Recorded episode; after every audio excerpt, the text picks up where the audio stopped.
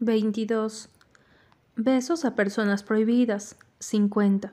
Trampas a personas inocentes. 100. Alcohol a personas desesperadas. 200. Hay cosas que el dinero no puede comprar o borrar. Para todo lo demás existe mienta ya. Todavía cuentan por ahí que la mañana del domingo, día posterior a la feria, Aigan Cash fue visto en la fila de la cafetería más popular del campus, con unas gafas enormes que ocultaban las marcas de algunos golpes en su rostro de Dios sabe del Olimpo. ¿Quién se los había hecho? ¿Quién había osado tocarlo y no para causarle placer? ¿Quién, cuándo y dónde? Esas fueron las preguntas más importantes hasta que un suceso eclipsó lo anterior. Si todo Tagus hubiese hecho silencio en ese momento, habrían escuchado el rugido que produjeron sus tripas un segundo antes de la explosión que azotó la cafetería. La explosión anal, por supuesto. El cuerpo de Aigan se quedó rígido al momento en que cogía su café, cargado con espuma de vainilla, favorito desde siempre. Lo demás fue invisible a los ojos, pero detectado por otro sentido, olfato. Toda la fila hundió el entrecejo apenas una repentina fetidez penetró sus fosas nasales. ¿Qué olía tan mal? Como. como. como mil cadáveres flotando sobre una cloaca de azufre. Dios santo. Y el hedor se concentraba más que todo en cierto lugar. Una hilera de cabezas se la dio y miraron a. ¿Aigan Cash? ¿En serio? ¿Era en serio? Provenía de él, se había, se había cagado encima. Fuentes cercanas atestiguan que el líder de los perfectos mentirosos dejó el establecimiento a toda velocidad con la mano en los pantalones, sosteniendo su propia cagada, y según otros testigos, el olor permaneció por minutos en la escena del crimen. Como digo, me lo contaron. Yo no lo vi, pero creo que era necesario que lo supieran. Usted tiene siete mensajes nuevos en su buzón de voz. El pitido duró unos segundos. Jude, ¿en dónde se supone que estás? Te he escrito y escrito y nada. Estoy preocupada. Es miércoles y no has venido al apartamento. Quise preguntarle a Aigan, pero tampoco lo he visto. Adric no sabe nada y Alexandre no ha dado señales de vida. ¿Pasó algo? Por favor, repórtate. Es muy extraño y no quiero pensar que... Bueno, solo avísame, ¿sí? Ojalá solo sea que se fugaron juntos. Al menos un emoji en WhatsApp estaría bien. Esperaré. Colgué el teléfono después de escuchar los mensajes de Artie y lo dejé a un lado. Tenía justo enfrente el espejo del baño.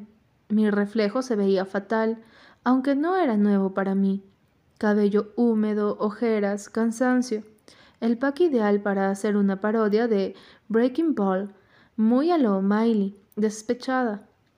Solo que no lo haría porque, apartando la mala facha, algo se había acentuado en esa chica del espejo. Era esa mirada de decisión, esa expresión fría, dura, indudable. ¿Debilidad? ¿Qué era eso? ¿Con qué se comía? ¿Qué salsa le echabas? Salí del baño. Aquel apartamento era asombroso, como un DiCaprio arrojando billetes desde el yate. Lo era porque no pertenecía a Tagus. En realidad llevaba días sin ir a Tagus, más que para las clases. Luego regresaba a ese apartamento y me dedicaba a repasar y estudiar mi plan meticulosamente y arduamente. Como todas las mañanas, en la cocina, una figura revolvía huevos. Olía delicioso y se escuchaban las chispas al freír. Avancé hacia la reluciente isla de mármol, oscura, y tomé lugar en uno de los taburetes. Apenas se dio vuelta, me sonrió. ¿Todo bien?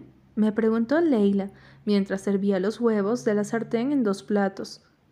Sí, sorpresa. Estaba con Leila, y no con la tonta, sino con la verdadera, la que era cómplice de Regan. ¿Cuándo es que Regan me lo explicará todo? Inquirí en respuesta. Traté de no sonar desesperada, pero soné tipo quiero saber toda esta mierda ya. Supongo que mañana, cuando regrese, tuvo que ir a resolver algunos asuntos, aclaró con tranquilidad. Agregó tocino a los platos, pan tostado y sirvió jugo de naranja en un par de vasos. Siendo sincera, la verdadera Leila era una buena compañera de apartamento. No era tonta ni tan callada. De hecho, hablaba mucho y su voz tenía una nota estilizada que la hacía parecer una universitaria bien preparada. Además, si podía engañar con éxito a todos, era de las mías. Bueno, adelántame algo tú. Le pedí al tiempo que jalaba mi plato para empezar a comer. Si él me dijo que podía quedarme aquí contigo porque estás de su lado, ya debes de saberlo todo. No puedo decirte mucho, es él quien tiene que contártelo. Tomó asiento al frente y comenzó a comer. Me pregunté cómo se veía tan bien haciendo aquello, es decir, ni un asomo de insomnio, de preocupación o de duda. El cabello rubio le caía en una trenza al estilo Katniss de los Juegos del Hambre. Y a pesar de que no tenía maquillaje, parecía una Barbie. Lucía fresca, tranquila, segura, y aquello me hacía preguntarme si en realidad el lado de Regan era el único bueno. Wow, sí que eres buena actriz, comenté de pronto después de pasar un bocado. Te digo la verdad, eso de que eras tonta y tímida me lo tragué toditito. ¿En serio, Jude? contestó y entornó los ojos en un gesto divertido. Así como yo me tragué ese de que estás boba por Aikan. De acuerdo, que nos den un puto Oscar, por favor. Admití, y ambas reímos. Comimos en un silencio bastante cómodo durante unos segundos hasta que una duda me atacó. Tragué rápido. ¿Lo que tienes con Alexandre también es falso? Me atreví a preguntar. Ella se quedó mirando el plato durante un momento. Sonrió, pero esa sonrisa no llegó a sus ojos. Entonces entendí que era justo ahí, en donde le afectaba. Si me hubiera hecho la misma pregunta, con facilidad habría respondido que lo mío con Aigan era nada, pero aquel silencio de su parte demostró que en verdad sentía cosas por Alex. Él es fantástico, confesó, pero de inmediato alzó la cabeza y la seriedad se apoderó de su expresión. Sospeché que estaba tragándose cualquier otro sentimiento como yo lo hacía siempre. Pero es ese apellido, esa familia, esos secretos, los que lo contaminan. Cuando está solo es muy distinto a cuando está con sus hermanos. Cuento viejo. Ya sabíamos que todos aparentaban ser distintos cuando no iban en pack, pero que al final estaban cortados por la misma tijera. Dudé antes de hacer la siguiente pregunta, moviendo la tira de tocino con mis dedos. Hay algo que todavía no encajo. ¿Qué tiene que ver Melanie en todo esto? ¿Qué papel juega? Solté y busqué respuesta en el fino rostro de Leila. ¿Quién era además de la prima de los chicos? Ella me miró como si intentara entender cómo era que sabía algo sobre eso. No pretendía decírselo, y solo esperé por su respuesta. Así que Leila no le quedó de otra que asentir y exhalar y soltar la información. Melanie era hija de la tía materna de los chicos. La mujer murió en un accidente y Melanie, con ocho años, pasó a estar bajo el cuidado de Rebecca, la madre de ellos. Se criaron todos como hermanos, por supuesto. Fueron a la misma escuela, a los mismos clubes, tenían los mismos amigos, hasta que un día simplemente murió. Recordé las dos fotografías que había encontrado, una en la habitación de Adric y la otra en el bolso de Leila. Se me hizo familiar desde un principio porque compartía cierto parecido con los hermanos, solo que esa sonrisa ancha, feliz y cálida la distinguía. Quizá ella era diferente, quizá no se parecía en nada a los mentirosos, quizá era la única buena. ¿Cómo murió? No pude evitar preguntar. Estaba ansiosa por saber eso. Durante las últimas noches después de oír la pelea entre Alexandra y Aigan, su muerte me tenía muy intrigada, tanto que ni siquiera me di cuenta de que me había inclinado más sobre la isla, expectante, inquieta. Según el forense, Melanie Ingirió un montón de pastillas y para cuando llegaron ya era demasiado tarde, explicó. Luego, con mucha más simpleza, añadió, Según yo, ella no se suicidó. ¿Era su amiga? Pregunté algo confundida. Leila ya estaba picando sus huevos sin mucho interés en comérselos. Parecía que aquel tema apagaba su semblante y ensombrecía sus ojos. No, pero la conocía un poco. Se limitó con un leve encogimiento. ¿Y qué crees que le pasó entonces? Eso es justo lo que pretendemos averiguar, declaró y recuperó el aire de decisión. Me eché hacia atrás, algo estupefacta. Ya va, ¿Lo de la muerte de Melanie es el gran problema? Pregunté con detenimiento. No sabemos con exactitud cuál es el gran problema, pero ese es el principal. Suspiró Leila. Hay cosas que faltan. Regan sospecha que Aigan, Adric y Alexandre tienen algo que ver con su muerte, pero no hay pruebas, al menos no a la vista. El vaso de jugo de naranja que había cogido para pasar la sequedad en la garganta no llegó a mi boca. Me quedé inmóvil, de piedra. Tuve que esforzarme por no delatar todo lo que estaba pensando. Pero, joder, ¿era en serio? Ellos... Algo me oprimió los pulmones. Un destello de sonrisa triste, afligida, llegó a mi mente y la alejé con una leve sacudida. Bajé el vaso con lentitud hasta depositarlo de nuevo en su lugar me miré los dedos con cautela por si temblaba. ¿Ustedes creen que ellos le hicieron algo? Inquirí. Mantuve mi voz lo más calmada posible. ¿Esos tres idiotas podrían matar a alguien? Leila soltó un resoplido absurdo. Aigan no es idiota, aseguró antes de tomar un trago de jugo. Sí, pero ella era como su hermana, ¿no? Todos vivieron juntos desde pequeños, y mira cómo está la situación. Leila habló con una firmeza que me confirmaba que su papel y el de Regan eran tan serios como para buscar la verdad a toda costa. Dime, Jude, ¿crees que eso importa? Los tres hicieron algo y por eso crearon un vínculo de complicidad. Esa es la razón por la que se protegen a sí mismos.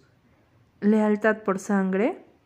No, su lealtad se debe a la mentira que comparten. Terminada la conversación con Leila, aproveché que ella se prepararía para salir y llamé a Aigan.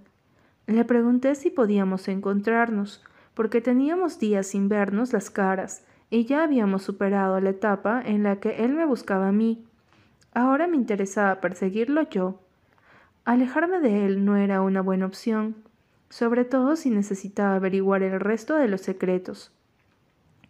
Tenía las pruebas del tráfico en el SAC, pero ya no era tan solo suéltalas al mundo. Lo dicho por Leila me dejó la seguridad de que los diamantes eran parte de una mentira más grande. La muerte de Melanie. Todo apuntaba en esa dirección. Las discusiones entre los hermanos, la presencia de Regan, y la habitación en el apartamento de los Cash que debió pertenecer a ella antes de morir. Uno de ellos todavía entraba a esa habitación. Sus zapatos estaban ahí. La pregunta era, ¿por qué? ¿Por tristeza o por remordimiento? Recopilando lo que había descubierto, podía jurar que era Aikan. Alexandre se lo había dicho en el aparcamiento. ¿Por qué se te remueve la conciencia ¿O por qué escuchar su nombre te recuerda que este jodido problema no lo resolverás por más que lo intentes? Pero la parte más importante, sin duda alguna, fue, desde el funeral lo entendiste. Llevas semanas bebiendo, no duermes, no comes casi, estás desesperado, ya estás arruinado. Y fuera lo que fuese que afectara tanto a Aigan, era lo mismo que bajo ninguna circunstancia podía llegar a oídos de su padre. Claro que no sería fácil averiguarlo. Aigan no era idiota, al menos no con esos asuntos, pero si la teoría de Leila era cierta, los tres se protegían por complicidad. Entonces la torre era más vulnerable de lo que creía, porque aunque Aigan lideraba a los perfectos mentirosos, todavía quedaban dos que no tenían su mismo cerebro. Adric, que se salía de su control, y Alexandre, el eslabón más débil. Ese último era el objetivo a atacar. Apenas abrí la puerta del apartamento, Artie salió disparada hacia mí tan rápido como un pedo. Se me arrojó encima y me abrazó con toda la fuerza que su menudo cuerpo le permitía. Jude, joder, ¿en dónde demonios estabas? soltó todavía apretándome. Luego me sostuvo por los hombros y miró cada parte de mí con una genuina preocupación. Me asusté mucho, ¿sabes? porque pensé que, bueno, con todo lo que sabemos, llegué a creer que lo habían averiguado y te entregarían en la puerta hecha pedacitos. Bueno, no es que la estuve evitando a ella, estuve evitando lo de Adric hasta que tuviera la fuerza para enfrentarlo. Lo había logrado. Ya estaba lista para poner buena cara cuando decidiera contármelo todo. Tener una amiga mejoraba las cosas en todos los sentidos. Artie lo era, y no quería arruinar eso por un chico. Además, éramos cómplices y... no lo sé, no estar sola en aquella situación también lo hacía más fácil de llevar. Si me secuestraran, me devolverían al instante por lo insoportable que soy, te lo aseguro, contesté sonriéndole de verdad. Estuvo de acuerdo, así que asintió mientras reía. Bueno, ¿en dónde estuviste? Intentando averiguar el resto de todo este lío, ¿Lograste algo? Le conté el asunto a mi modo. No le dije que ayudaría a Regan, ni tampoco que sabía que Leila le ayudaba a él. Que Artie le tuviera el ojo puesto a Leila era bueno, porque a pesar de estar del mismo lado, seguía sin confiar del todo en esa chica. Así que lo único que Artie supo fue lo de la pelea entre Aigan y Alexandre, y que teníamos que averiguar qué demonios había sucedido con Melanie. ¿Tú la conociste? Le pregunté mientras ambas estábamos sentadas sobre mi cama, conversando. Artie negó con la cabeza. La vi un par de veces, pero nunca hablamos ni nada por el estilo. En Tagus no se habló de su funeral. No sé si alguien sepa mucho. ¿Cómo averiguaremos eso? Y allí se me ocurrió una idea. A decir verdad, la venía pensando desde la noche de la feria, pero en ese momento tomó completa forma. Llama a Kiana y a Dash, le dije. Necesitaremos su ayuda. Después le conté que Aigan nos invitó a una exposición organizada por la Facultad de Arte que se daría esa tarde en el Museo de Historia de Tagus.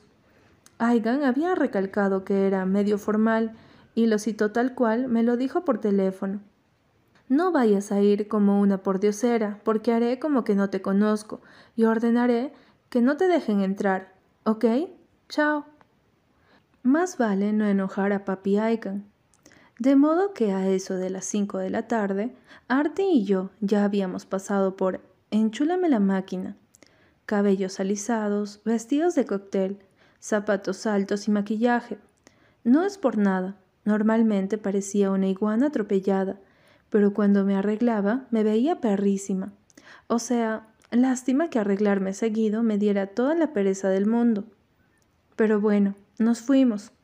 El Museo de Tagus no era tan grande, pero sí lo suficientemente elegante y lindo. El suelo era de mármol pulido, el techo alto y con esas lámparas que parecían círculos blancos pegados a él.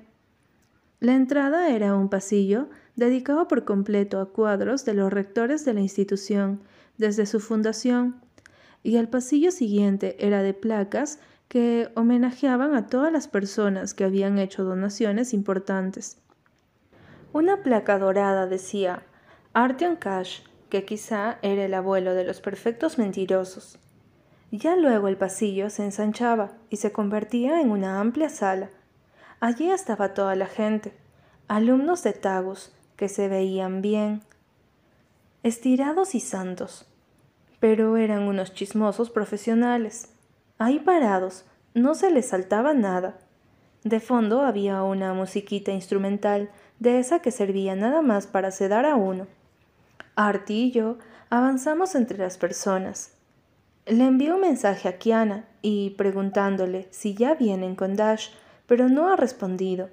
Anunció a ella después de checar su celular. Busqué y busqué con la mirada hasta que mi maravilloso novio vestido con un informal traje azul rey resaltó entre todos. Ya se había afeitado la descuidada barba y los ojos se le destacaban más que nunca. Sostenía un vaso de whisky bastante lleno y estaba reunido con algunos de sus amigos. Di unos cuantos pasos para acercarme a saludarlo, pero entonces me di cuenta de que mientras todos hablaban, un espécimen de cabello rojizo, enfundado en un vestidito negro, más corto que mi paciencia, le tocaba la mano en roces disimulados. Aigan no parecía molestarle, por supuesto. Esa sonrisa amplia y encantadora, de número uno, destellaba seguridad y fuerza. Aigan está bastante ocupado. Tratemos de encontrar a Alexandre, le dije a Artie en cuanto regresé a ella. No tenía ganas de lidiar con Aigan en ese momento. Solo me quedé viendo su descaro, aunque de pronto noté que... Mi teléfono se acaba de descargar. ¿Me prestas el tuyo para llamar a Kiana? Me preguntó Artie. Se lo entregué al mismo tiempo que Aigan se tomaba un enorme trago de whisky. De golpe recordé lo que había dicho Alexandre, que no comía, no dormía y tomaba bastante. Ese extraño aspecto que había tenido la última semana. Ahora muchas cosas adquirían sentido. Otra prueba de que el hecho de que Melanie estuviera muerta le afectaba en niveles profundos. Ya tenía ciertas suposiciones, como que ambos eran muy unidos, y también tenía suposiciones más fuertes, pero ya llegaría a eso. Artie y yo seguimos moviéndonos por el museo hasta que ubicamos a Alexandre, casi al otro lado de la sala, como si quisiera estar lo más lejos posible de Aigan. Su rostro ya no estaba ensangrentado e hinchado, pero los moretones relucían sobre su piel blanca y limpia. Uno en la comisura del labio, otro a la altura del pómulo derecho, y uno muy cerca de la nariz. Tenían un tono violeta intenso que, a decir verdad, incluso lo hacía ver más atractivo. Hablaba con Owen y, como cosa rara, no había más nadie cerca. ¿Lo estaban evitando? Qué conveniente. ¿Estás segura de que esto va a funcionar? Inquirió Artie con cierta inquietud luego de que nos ubicáramos estratégicamente cerca de un enorme cuadro con un culo desnudo. ¿Qué pasa si pones más platos sobre una pila repleta? Susurré con discreción, sin dejar de mirar en distintas direcciones como si solo estuviera parada ahí como un angelito. En algún momento se caen. Alexandre está por caer. Solo le daremos el empujoncito. Dios, qué macabro, pero me gusta, murmuró ella, reprimiendo una risa. Kiana y Dash llegaron de repente.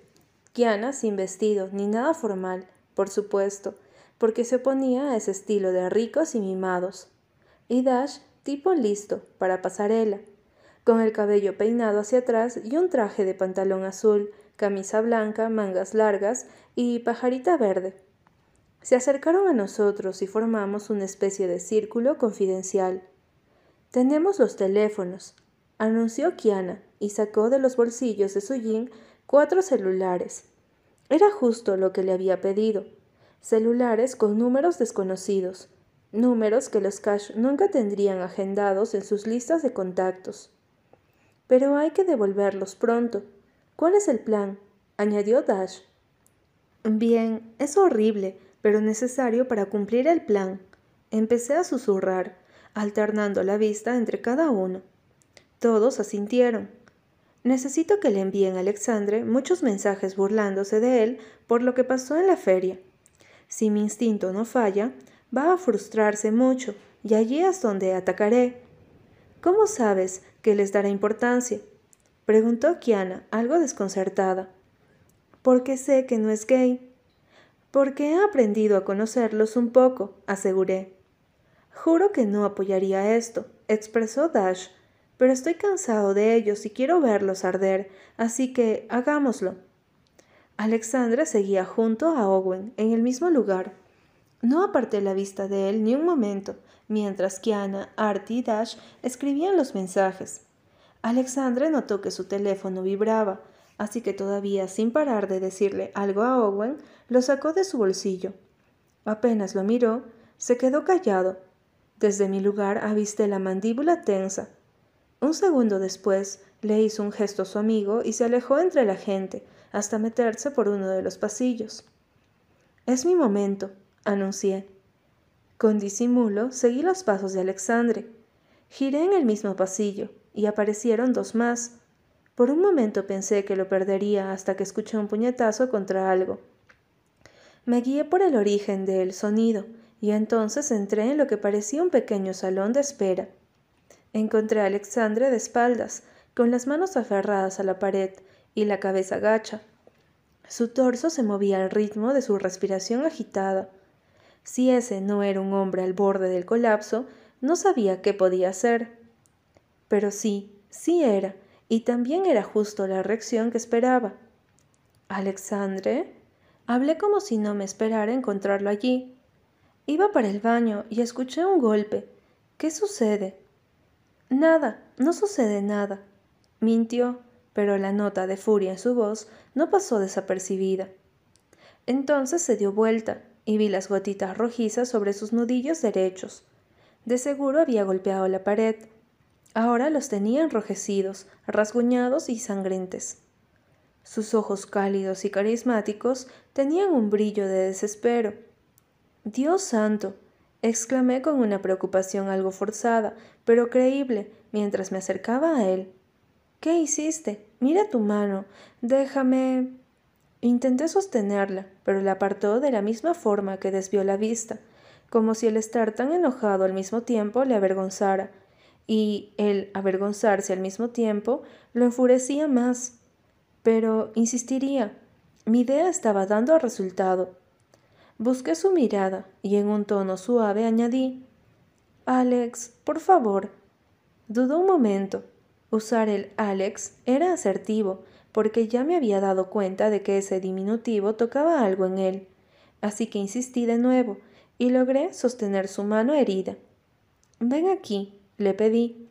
Lo dirigí hacia el banco que reposaba contra la pared. Ahí nos sentamos.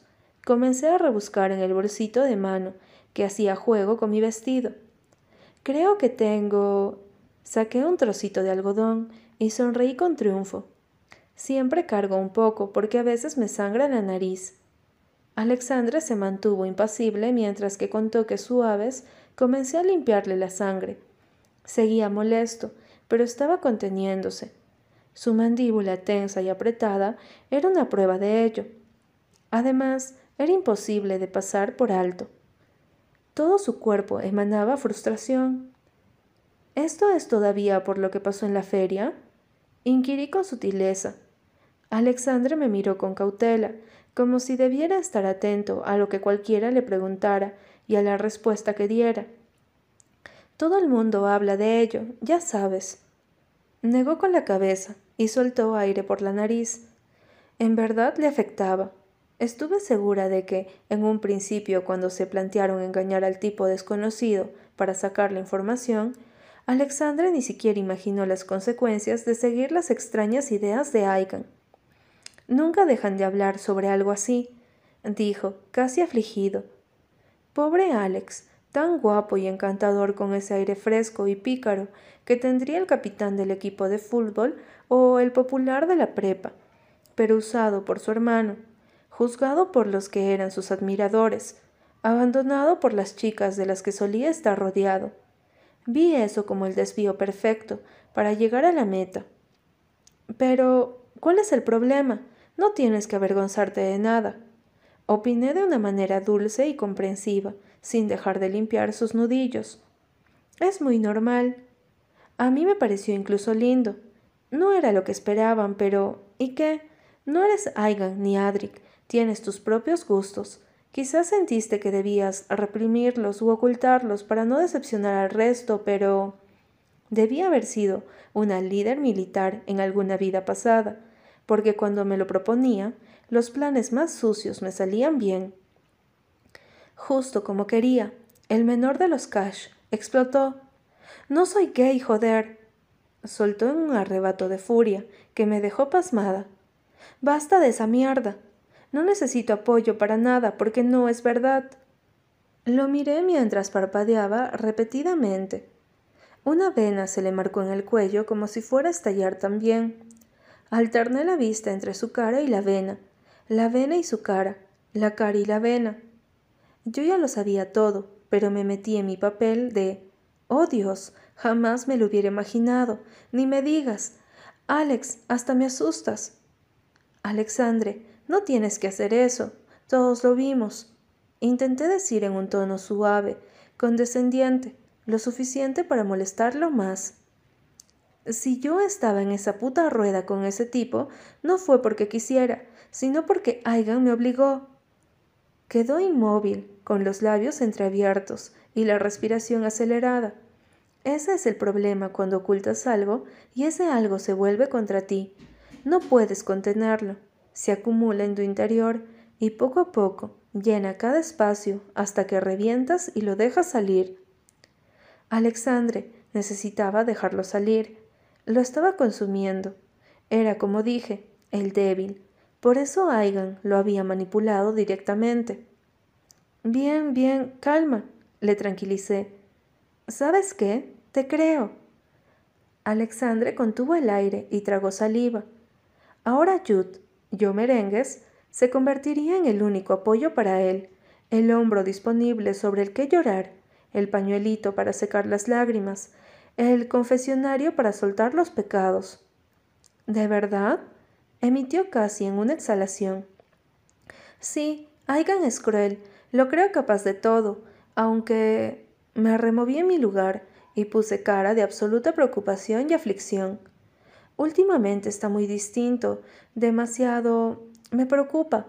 Quizás tú no lo has notado, o quizás son ideas mías, pero no es el mismo. Alexandre desvió la mirada y la fijó en sus nudillos. Se pasó el pulgar por la raspadura. Durante un segundo incluso sentí algo de pena. Era como si Aigan lo hubiera prostituido para conseguir lo que quería. Pero luego recordé que uno no aceptaba algo sin sentir culpa o responsabilidad por algo. Alexandre también estaba implicado en lo de Melanie, fuera lo que fuese. Están pasando muchas cosas, admitió. Un volumen más bajo, y no lo escuchaba, pero paré esa oreja como nunca. ¿Qué cosas? inquirí con voz aterciopelada. Cosas bastante malas, respondió. Tuve que acercarme más a él porque, joder, hablaba hacia adentro o hacia afuera. Hay problemas. Eso, eso quería saber, eso quería obtener. ¿Tiene que ver con el SAC? Porque puedes contarme cualquier cosa, Alex, siempre y cuando te ayude. Coloqué una mano sobre su hombro para transmitirle todo el apoyo posible. No es bueno para una persona contener tanto. No nos lo merecemos. Alexandre fijó su atención en mí, confundido. ¿Cómo? Bueno, yo estuve ahí, ¿recuerdas? Le aclaré, todavía con la sonrisa cálida. Inicié una pelea, pero igual fue lo suficiente para darme cuenta de que no es un sitio común. Él exhaló con pesadumbre. Sí, no lo es, afirmó. Abrió la boca para poder decir algo más, y yo traté de no demostrar tanto interés, pero lo que soltó fue rápido, como si acabara de notar que no debía estar hablando de ello. Pero mantente alejada de todo esto, Jude. Hazme caso. ¿Sí? Es muy peligroso. Ya pasó con... con Melanie. Con... le animé. Con... con... Esperé por ello, pero el estúpido de Alexandre se levantó del banco y se fue rezongando. Maldición. Bueno, bueno, tampoco era que me lo iba a soltar todo de una, pero ya sabía cómo llegar a él, y si mi plan no funcionaba, conseguiría la verdad de su propia boca. Un momento después salí yo. La gente ahora hablaba un poco más alto, aunque seguía todo muy tranquilo como debía estarlo en una exposición de arte. Intenté encontrar a Artie para actualizarle de la situación, pero entonces alguien me agarró por el brazo y me detuvo con fuerza. Di un salto de susto. Maldición, Aigan. Me quejé apenas vi su cara. ¿Por qué me agarras así? Aigan estalló en risas burlonas mientras yo le dedicaba mi mirada más asesina. El traje azul, rey, ajustado, realzaba su rostro y sus mejores atributos. Estaba perfecto para salir en la portada de una revista con el encabezado abajo. Top 10 de hombres sexys pero idiotas que debes usar una vez y luego desechar. En el número 1, el cosmopolita, Aigan Cash. Te andaba buscando, contestó apenas pudo dejar de reírse. Entonces distinguí la nota extraña en su voz, más suelta, junto a un brillo desorientado en sus ojos. Me fijé en que el vaso que sostenía estaba lleno de nuevo. En realidad era fácil diferenciar a Aigan ebrio de sobrio. El sobrio, por ejemplo, parecía en control todo el tiempo. El ebrio solo hacía el ridículo y hablaba más alto de lo normal. ¿Por qué demonios estás tomando tanto? le reproché, e intenté quitarle el vaso, pero fue más ágil y lo apartó con un silbido. ¿Por qué estás reclamándome algo? Respondió en el mismo tono y con la misma sonrisa amplia y retorcida por el alcohol. Miré a nuestro alrededor con algo de disimulo. Algunos ojos nos ubicaban, aunque con bastante discreción. Porque el día de la feria también tomaste y terminaste golpeando a Alexandre. Le dije entre dientes, pero con suficiente reclamo. No harás lo mismo aquí. Resopló con fuerza e hizo un gesto para que le restara importancia. Sentía las miradas. No eran tantas, pero pesaban. Ni siquiera tenía que aguzar el oído para saber que incluso ya estaban murmurando. No pienso hacer nada, aseguró, y se echó un trago largo de su vaso. Se relamió los labios y sonrió hasta que se le marcaron los hoyuelos. ¿Ves? No he tomado casi nada. ¿Casi nada? Seguro que casi toda la botella, rebatí. De nuevo traté de quitarle el vaso, pero hizo un movimiento evasivo que resultó exagerado y atrajo más miradas. Definitivamente los Cash estaban dando de qué hablar en ese momento. Alexandra expuesto, Aigan ebrio en un evento. ¿Qué les estaba sucediendo? No, fíjate. Lo mido por niveles, dijo Aigan, subiendo más el tono. Los que estaban más cerca podían pillar por completo la situación. Estoy ebrio cuando te veo atractiva. Claro, había tardado en soltar uno de sus comentarios humillantes y crueles. No me dolían, lo que siempre me molestaba de ellos era que el resto los escuchara. Me convertía en la burla de Tagus. Los ojos de Aigan adquirieron un brillo cruel y malicioso. Si sigo viéndote como en realidad eres, no ha hecho mucho efecto, añadió y soltó una carcajada sonora. Sin embargo, la carcajada se rompió de golpe cuando alguien más pronunció su nombre. Aigan. La voz calmada que entró en la embarazosa escena me dejó helada. Solo giré la cabeza un poco para ver a Adri con un traje muy informal de tres piezas en varios tonos de gris, el cabello oscuro en estado salvaje, y esa expresión dura y fría, que lo etiquetaba como el más misterioso e indiferente de los tres. Tenía un indudable talento para lucir intimidante y hosco, tan solo con estar parado. Miró fijamente a Aigan. Driki, canturreó Aigan, manteniendo su actitud burlona.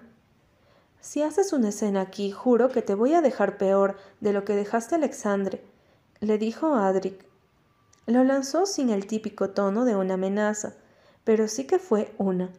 Fue como, ya sabes, como lo diría el pateaculos de las películas, con toda la seguridad de que ganaría. Pero la risa de Aigan fue un resoplido ridículo al mismo tiempo que dio algunos pasos hacia Adric. De inmediato hice comparaciones por si se enfrentaban. Tenían la misma altura, no la misma contextura, pero quizás se igualaban en fuerza. Admito que pensé que sí era asombroso que Alexandre le diera un puñetazo a Aigan. Iba a tener un orgasmo ahí mismo si Adric lo golpeaba. Ya nos miraban más personas. ¿Desde cuándo me amenazas? le preguntó Aigan con un detenimiento retador. Entornó los ojos y su expresión se endureció. Adric permaneció impasible, inalterable. Tú me dices si quieres dar de qué hablar o no. Fue lo que contestó simple pero dispuesto. Se miraron de una forma que solo ellos supieron interpretar. Las voces habían bajado y se escuchaban murmullos. Esperé que Alex no se acercara porque iba a ser peor, pero no sucedió. Chispeó una especie de rivalidad entre ambos, y luego nada más. Aigan recuperó la sonrisa que en sus ojos se vio agria y contenida, y con bastante osadía le palmeó el pecho a Adri como si le arreglara el traje. ¿Me puedes llevar al apartamento, hermano? le pidió con cordialidad. Claro, aceptó Adri, aunque todavía sin bajar la guardia. Aigan avanzó unos pasos hacia la salida, pero para mi sorpresa se giró hacia mí con el ceño fruncido. Muévete, pues, te vienes conmigo, soltó.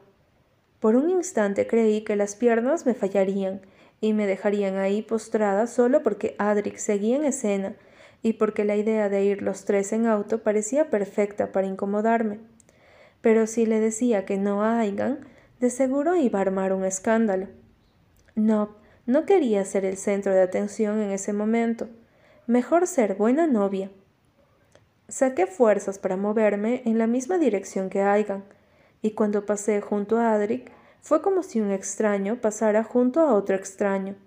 Nadie dijo nada, ni siquiera nos miramos. Adric condujo, yo me quedé en la parte trasera, y Aigan quedó de copiloto. En todo el camino hubo silencio. La atmósfera densa que se formó fue como una tortura de la era medieval. Por dentro solo gritaba, ¿Por qué me persigue la desgracia? Pero por fuera mantuve mi cara de No pasa nada. Miro por la ventana y veo pasar el horizonte. En cuanto aparcó, Adric me dijo que me ocupara de subir a Aigan porque él tenía que ir a resolver algo rápido.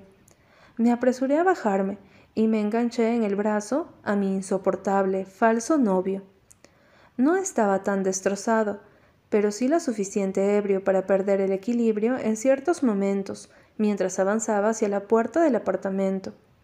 Apenas entramos, tuve que empujarlo hacia su habitación, porque se le ocurrió la estúpida idea de asomarse en el balcón a gritar groserías. Luego tuve que exigirle que se quedara acostado en la cama, pero refunfuñó y permaneció sentado sobre el colchón mientras que de mala gana se quitaba los zapatos. No eres mi madre, se quejó en cierto momento, como si fuera un niño, por supuesto que no, te habría abortado, murmuré con fastidio, recargada en la pared. ¿Qué? Que solo quiero que estés acostado. Mentí con cierta dulzura. Tomaste muy rápido, así que en lo que te recuestes te explotará el alcohol en la cabeza. Debes dormir un rato. Aigan soltó un gruñido y comenzó a desabotonarse la camisa. Como no lo logró con normalidad, se enojó y rompió todos los botones, se la sacó con furia y la arrojó contra el armario. Quedaron a la vista esos brazos tatuados y esa contextura un poquito más trabajada que lo diferenciaba de sus hermanos. Después se desabrochó el pantalón, pero no se lo quitó. Se tendió en la cama boca arriba, con uno de sus brazos cubriéndole la cara. El colchón parecía pequeño con él encima. Ya comprobado que dormiría, avancé hacia la puerta. ¿A dónde vas? me preguntó antes de abrirla. No me pienso quedar aquí parada viéndote dormir, dije con obviedad. Vete cuando me duerma por completo. Soltó en orden, todavía sin apartar el brazo. Aigan, ¿qué carajos? Que te quedes, mierda. expresó con mayor fuerza. Dios, eres tan raro, susurré con hastío. Me acerqué a la cama y me senté en el lado vacío. Recosté la espalda en la pared. La habitación se sumió en un espeso silencio. Solo se escuchaba la respiración de Aigan, cada vez más tranquila. Así pasaron varios minutos. Empecé a aburrirme tanto que me giré para comprobar si el idiota ya iba por el quinto sueño. Pero entonces otra cosa llamó mi atención. El armario estaba entreabierto y allí reposaban los mismos zapatos que había visto en la habitación de Melanie. Así que eran de él. Con sumo cuidado me deslicé por fuera de la cama. No aparté la vista de Aigan en ningún momento mientras me dirigía hacia la puerta. La abrí sin hacer el más mínimo ruido y salí al pasillo. De inmediato fui a la habitación de Melanie. Sin nadie en el apartamento y con Aigan noqueado, Era el momento perfecto para hurgar más. Apenas puse un pie dentro, esa extraña y perturbadora sensación me erizó la piel. Supuse que era por el simple hecho de entrar a la habitación de un muerto, pero me centré por completo en ignorar esa parte. Comencé a revisarlo todo, ya sabes, como cuando las madres buscan drogas en el cuarto de sus hijos. Abrí el armario, aparté ropa, moví zapatos, por supuesto, cuidado de dejar todo en su lugar. Luego pasé a los cajones, los abrí con cuidado y chequé entre los libros de bolsillo, ropa, accesorios de chica, perfumes. Y de pronto, debajo de un montón de calcetines, encontré una cajita. Era de madera pulida. La coloqué sobre mi regazo y le quité la tapa. Había varias cosas en su interior. Una cadenilla con un dije de la letra C, un par de monedas canadienses y lo más importante, un teléfono celular de modelo iPhone 5. Estaba apagado, así que lo encendí. No reaccionó, quizá por falta de batería. La idea me pasó por la mente y la verdad no lo dudé mucho. Devolví las cosas a la cajita y la puse en su lugar. En cuanto al celular, lo guardé en mi bolsillo de mano me lo llevaría, lo pondría a cargar y lo examinaría con cuidado. Salí de la habitación y avancé en dirección a la salida. Solo llegué a la mitad de la sala porque de repente la puerta se abrió y Adric entró con las llaves del auto todavía en la mano. Cerró tras de sí y fue hasta la mesita de la sala para dejarlas allí. Bien, ya Aigan está dormido, arropado y calentito. Cuídalo mucho anuncié con rapidez, junto a una enorme y falsa sonrisa, mientras caminaba lo más apurada posible. Espera, me llamó Adric, y como ante su voz yo no aguantaba dos pedidas, me detuve. Maldije por eso. Quiero preguntarte algo. Me giré sobre mis pies y me esforcé por mantener la sonrisa. Adric avanzó desde la sala hacia la cocina. Lo seguí con la mirada. Joder, ese traje le quedaba tan perfecto en las partes correctas que daban ganas de encender una vela en agradecimiento por la bendita existencia de tan atractivo individuo. ¿Qué será? Pregunté en un tonito agudo. Alexandra me dijo que cuando Aigan y él pelearon en la feria, tú los separaste. Contestó al mismo tiempo que abría el refrigerador para coger algo de ella. Lo que no me dijo fue por qué pelearon.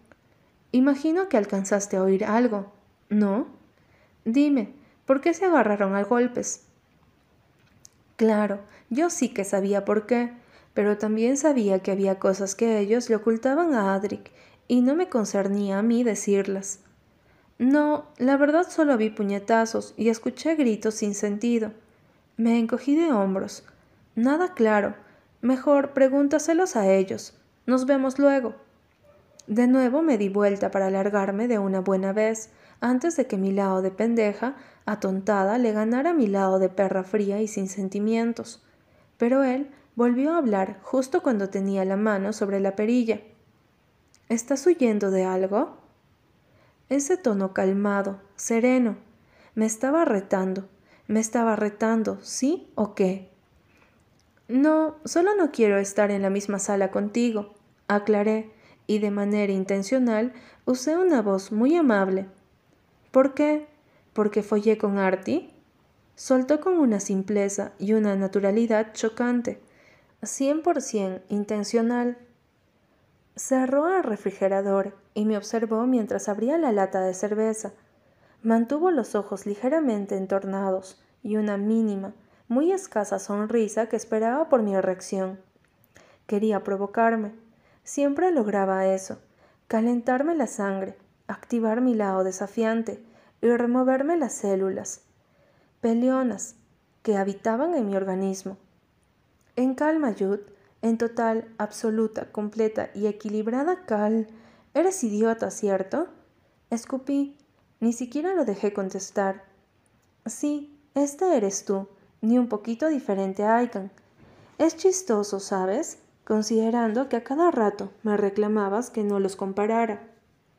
Eso no le alteró ni un cabello. ¿Tú crees? preguntó, y alzó las cejas con una fingida incredulidad. Solo no lo estabas demostrando, afirmé. Se tomó un trago de su cerveza con toda la calma del mundo, y luego respondió con mucha tranquilidad. No estoy de acuerdo. Sería raro si lo estuvieras. Arresoplé junto a una risa carente de diversión. Empezó a caminar hacia mí, y me crucé de brazos, como para ganar firmeza. No me gustaba cuando se acercaba. Significaba peligro. Pero no retrocedí ni me moví para que no notara que por más que me esforzara, él igual conseguía darme en algún punto confuso. Creo que sí hay diferencias entre Aigan y yo. Al menos una. Comentó en cuanto se detuvo en algún punto de la sala no tan cercano a mí. Vendería un órgano para saber cuál. Acepté oír. Alzó los hombros como si fuera muy obvio. Yo no necesito estar ebrio para verte atractiva. Maldito seas, Adri Cash, fue lo que pensé. Tuve que apretar los labios, encajarme los dedos en los brazos, tensarme por completo, porque es así que no me lo esperé. Bueno, con él las cosas nunca eran como me las esperaba, pero ya me había prometido no volver a caer por mucho que siempre dijera lo correcto. ¿Qué intentas? Solté de golpe. Sentí la garganta seca. Adric siguió haciéndose el mosquito muerto. Entorné los ojos con sospecha. Nada, mintió. ¿Por qué intentaría algo? ¿Por qué tú no dices esas cosas? Tuve la impresión de que reprimía una sonrisa, y juro por las bolas del mono que eso me molestaba mucho. Sentía que se burlaba de mí, ¿No le puedo decir a alguien que me parece atractiva? No es nada. Se quejó con exasperación. Si quisiera intentar algo, haría otra cosa. ¿Cómo que? A ver, te besaría. Me voy. Ni siquiera supe cómo dije ese me voy o cómo abrí la puerta. En mi cabeza se repitió el te besaría y yo de estúpida lo imaginé besándome. No, en verdad que no podía seguir ahí no me ayudaba. De hecho, empeoraba todo. Di un par de pasos, pero de repente él me tomó por el brazo. Su solo contacto me cortó la respiración. Temí soltar el aire con mucha obviedad, así que me tensé.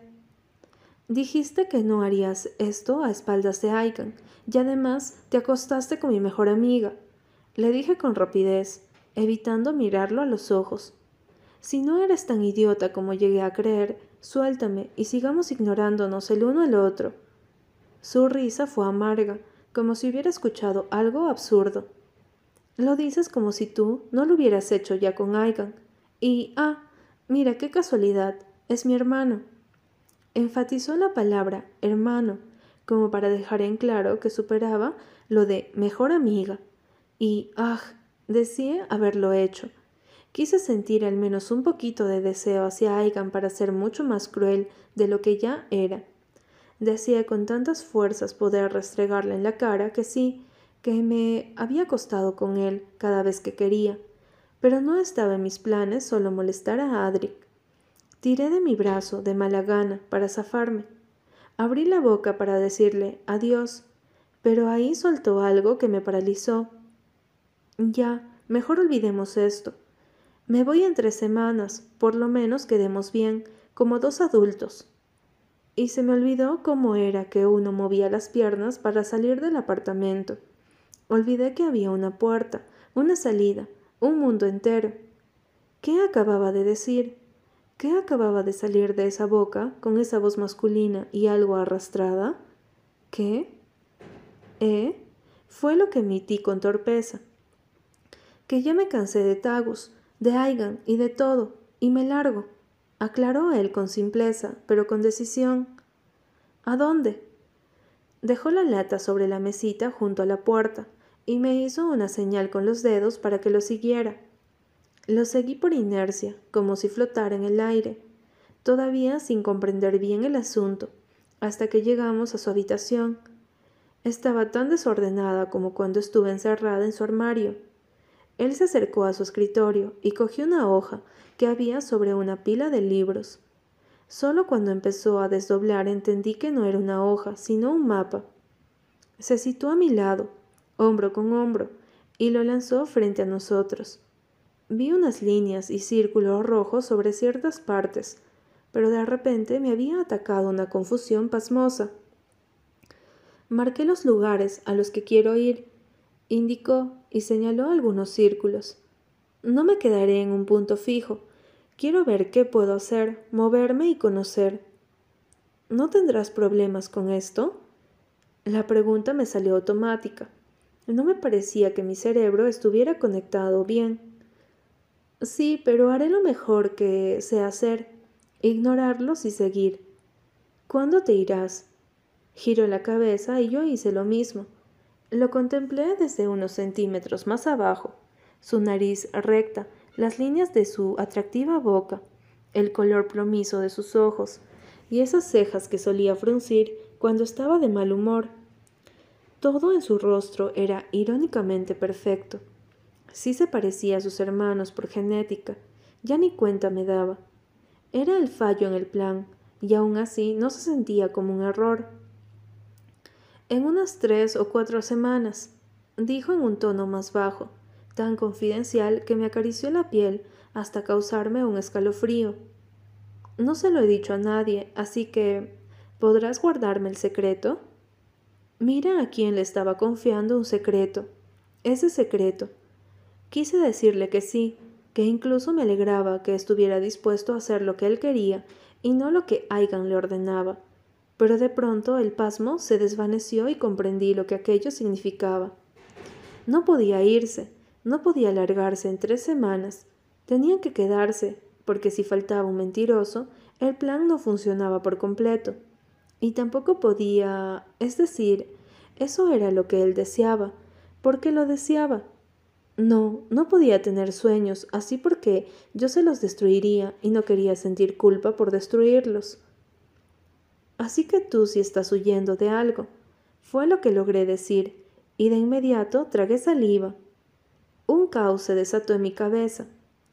De mi familia no se sale, Jude, se escapa, admitió con una nota agria.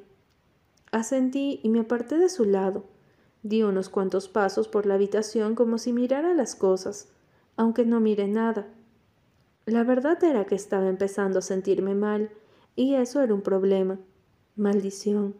Me lo había repetido mil veces, me lo había jurado. Sería dura, no pensaría en él de buena manera, no me sensibilizaría por el Adric oprimido, por su familia que quería escapar, y no lo estaba cumpliendo. Todo lo contrario, una mínima palabra que se atreviera justo ahora ser libre, me devolvía a la noche de la feria, a las dudas, a las complicaciones. Me pasé la mano por el cabello, tomé aire y lo expulsé, todo dándole la espalda a él para que no lo notara. Luego abrí la boca para decirle algo. Lo pensé y lo repetí en mi mente.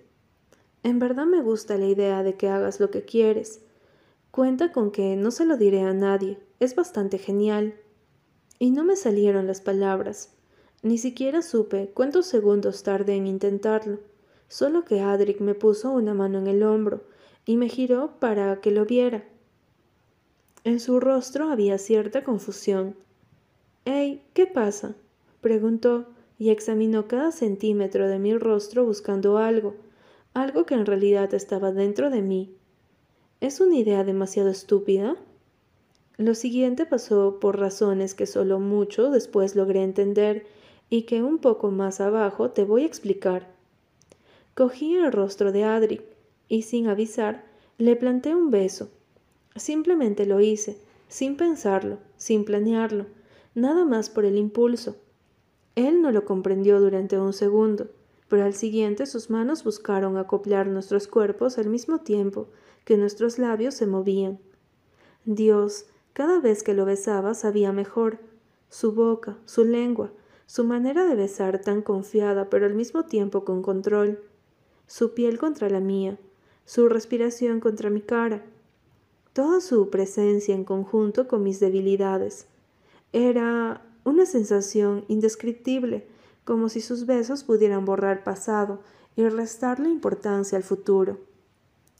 Entonces solo existía ese momento, esas dos personas, ninguna mentira. Me aparté unos centímetros con los labios aún entreabiertos y la respiración agitada por lo rápido que latía mi corazón. Y lo solté sin más. Es una increíble idea. Vete lo más rápido que puedas. Adric me miró con cierta perplejidad. Pensó en decir algo, lo sé porque lo intentó, pero las palabras no le salieron. Por primera vez no tuvo algo que opinar, contradecir o señalar, y yo tampoco quise decir más. Aquí se inserta la salida dramática. Bueno, no. Eh, sí salí de la habitación a paso apresurado para que él no tuviera tiempo de interponerse, pero cuando iba por la sala me medio resbalé a lo loco y casi me doy de boca contra el piso. Logré equilibrarme con la pared, pero luego, patas para qué las tengo. Ni siquiera cogí el ascensor, sino que bajé corriendo las escaleras. En realidad hubo una razón exacta para besar a Adric y otra que no quise aceptar. En primer lugar, fue solo una elección. Si se iba antes, todo sería mucho más fácil. La destrucción sería la misma, claro. Se enteraría de todos modos. Su apellido quedaría manchado, pero al menos no tendría que verle la cara en ese momento. No tendría que afrontarlo a él. Así que siempre mentiste, así que a pesar de todo me atacaste. En un principio quería acabar con los perfectos mentirosos. Hasta ahora el objetivo no había cambiado. Adric también tenía que caer, pero si podía evitar enfrentarme a él al final, elegiría eso. Solo que en ese momento no tenía ni idea de que me enfrentaría a muchas cosas a partir de ese día. Y la primera de ellas me estaba esperando en el apartamento del bloque F de Tagus. Apenas abrí la puerta, encontré a Artie sentada en el borde de la ventana. Giró la cabeza para verme entrar y hundí las cejas con extrañeza en cuanto le vi, el rostro hinchado y empapado de lágrimas. Tenía el cabello revuelto. Era un desastre, pero lo siguiente en lo que me fijé fue en el celular que tenía en la mano. Mi celular, el que le había prestado en la exposición y había olvidado pedirle. Jude, ¿qué es esto? Soltó sin rodeos y apuntó el teléfono hacia mí para que lo observara por completo. En la pantalla se reproducía aquel video de mi primer beso con Adric, la tarde del incienso.